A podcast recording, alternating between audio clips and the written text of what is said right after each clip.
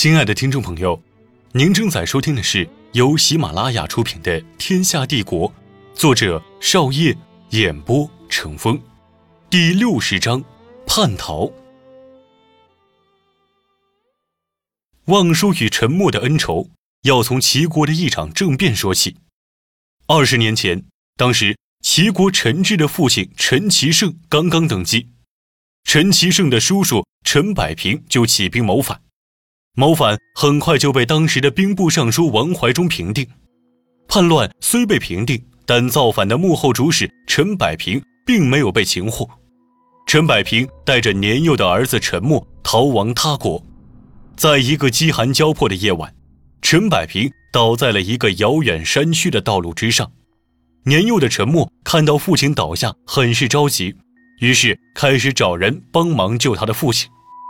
跑了许久的陈默在道路旁看到有一农宅冒着灯光，沉默之后跑进了农宅，开始拍打着房门，并哭着喊道：“有人吗？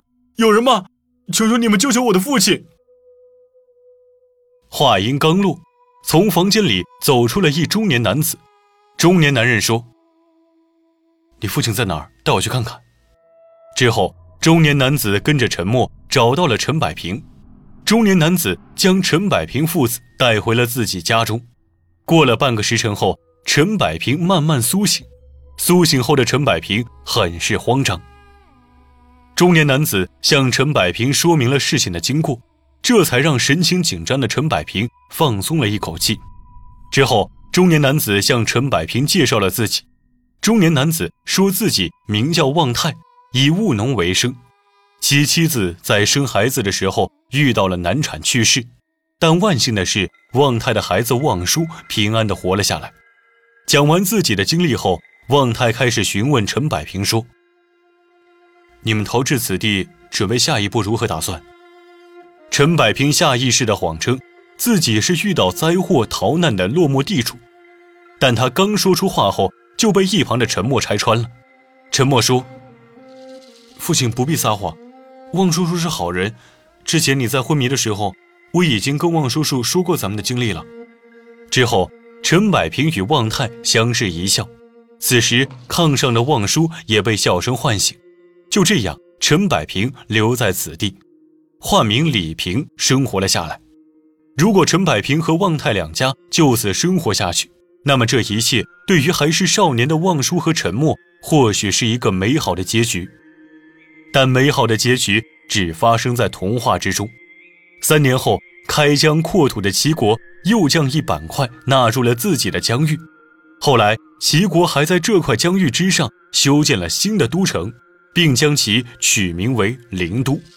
而陈百平和旺泰两家就生活在这块版图之上。一日，旺泰带着旺叔以及同村的两个村民老赵和老钱。前往县城贩卖田地里的农产品。那天他们的销量不错，不到两个时辰，东西就全部卖完了。卖完之后，几个人并没有着急回去，毕竟好不容易来了一趟县城，要好好逛逛，顺便买些新奇的食物或物件再回去。之后，旺泰带着旺叔去了点心铺买了些点心，还特意嘱咐伙计打包成两份。旺叔有些不解地问父亲旺泰说。爸爸为什么要打包成两份呢？旺泰说：“你看这个点心如此好吃，你要学会与他人分享。因而我手里的另一份是要给你陈伯父家的。”旺叔听后点了点头。买完点心，旺泰与同村的两名村民会合。会合后，众人准备离开县城，但几人行至城门时，看到城门口有一群人围在一起。这群人嘴里不时嘟囔着什么。好奇的村民老赵凑上前去打听缘由。老赵刚走到围观人群身旁，就看到了城墙上贴着一幅告示。村民老赵看到告示上的画像，很像旺泰家隔壁的老李。于是，村民老赵向围观的人群了解情况。围观的人说，这告示是在通缉一名杀人犯，有提供线索帮助官兵抓住此人的，奖励二十两白银。村民老赵看着告示上的画像，看了许久，之后又拉来了旺泰和村民老钱帮忙识别。村民老钱看后说：“确实很像老李，就是老李有许多胡须。旺泰看着画像说：“这哪里像老李？老李怎么脖子下有颗黑痣？”就在三人争论的时候，一旁的围观群众中有人说道：“到底是不是？你们报官后让官兵前去看看就知道了。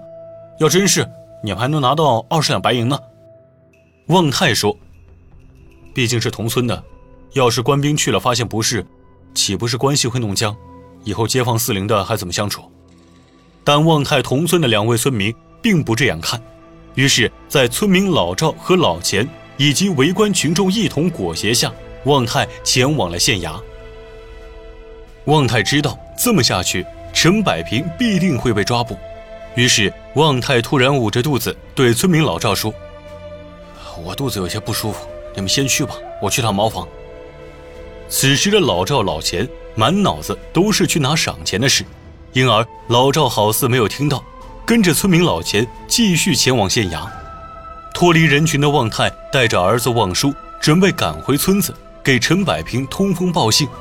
为了快点回到村子，旺泰带着儿子走了条小路。小路虽近，但蜿蜒崎岖。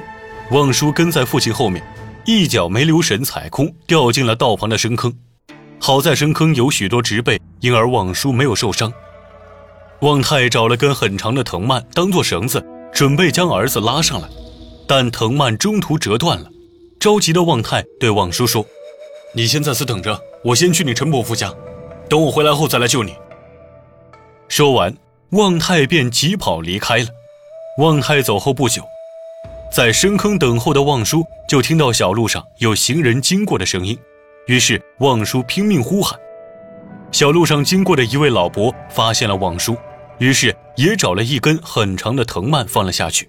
老伯让旺叔先等一下。之后，老伯将藤蔓的另一头绑在小路旁的一棵树上，绑好后，老伯让旺叔抓着藤蔓向上爬。另一边，村民老赵和老钱来到衙门后，开始跟县太爷诉说着陈百平的情况，但县太爷并不相信他们所说的。陈百平毕竟是曾经的齐国皇族，怎么可能会沦落到变成田间的一个农户？于是，县太爷指派了两个衙役。跟着老赵、老钱两个人过去看看。两个衙役跟老赵、老钱刚出衙役，衙役就问老钱村庄的位置。